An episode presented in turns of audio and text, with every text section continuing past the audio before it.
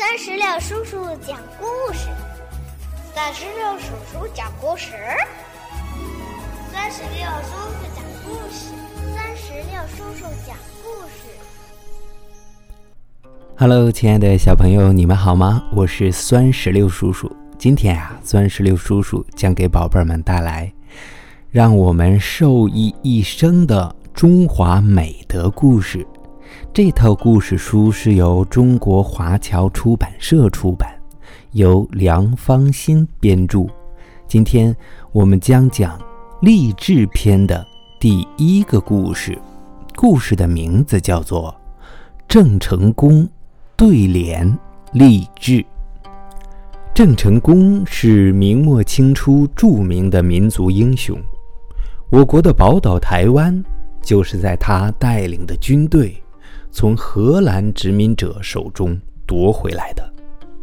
他从小既爱习武，又迷读书。可是他的父亲，也就是当时的福建总兵郑芝龙，却一心一意地想把儿子培养成武将，以便将来继承他的爵位。有一次，郑成功和父亲。乘着一艘官船，在五马江上游览，江水波光粼粼，一望无边。船内吹箫弹琴，猜拳行令，非常热闹。郑成功却无心欣赏，他正坐在角落里聚精会神地读书呢。郑芝龙看了，不便直说。吆喝了一声：“升帆！”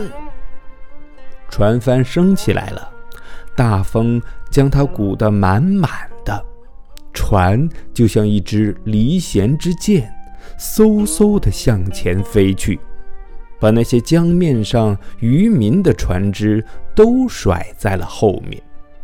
郑芝龙叫了声“儿子”，说：“你这么爱读书。”让我来考考你怎么样？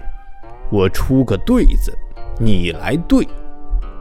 郑成功抬起头来说：“请父亲出上联。”嗯，你看对面那江面上那些渔民，尽管他们拼命摇橹，可怎么也追不上我们的船。所以我以为。两舟并行，鲁肃不如帆快，这就是上联。郑芝龙虽然是个武将，却也很有才气。他出的这个上联实在是不好对呀。原来他语带双关，表面上说是拼命摇橹，不如升起船帆。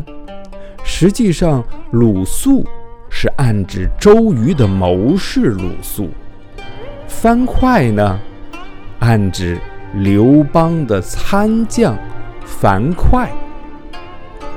郑芝龙真正想说的就是，这文官不如武将，借此让儿子一心练武。仔细想来，完成这个对偶句。要找到两个历史人物，又得利用谐音，实在是不容易呀。但郑成功聪明过人，很快就想出了下联：“八音齐奏，笛清难比萧何。”话音一落，在场的文武百官都忍不住拍手叫绝，郑芝龙也惊呆了。原来这也是个双关语呀！表面上说的是笛声清脆，但比不上箫声和谐。实际上，狄青暗指宋仁宗驾下的大元帅狄青，萧何暗指协助刘邦治国平天下的丞相萧何。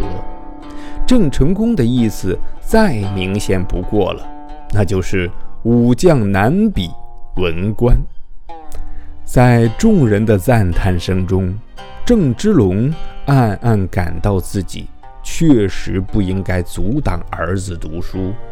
从此，郑成功一边读书一边习武，终于成为赫赫有名的文武全才。小朋友们，郑成功从小就有志向，要做个文武全才。可是，你看他父亲却希望他能一心练武。面对父亲的变相阻挡，他没有丝毫退却。用行动争取到父亲的理解和支持，所以别人的建议要善于听取，但我们立定的志向不应该随便动摇。经常动摇的志向，就像摇摆不定的苗子，不可能长大而开花结果。未来掌握在我们自己的手中。当别人质疑我们的时候，我们要坚持住，用行动来告诉他们。好了，小朋友们，我们今天的郑成功的故事就全部讲完了。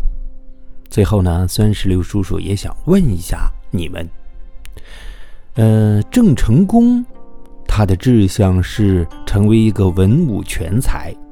那你呢？你的志向是长大以后，呃，成为什么样的人呢？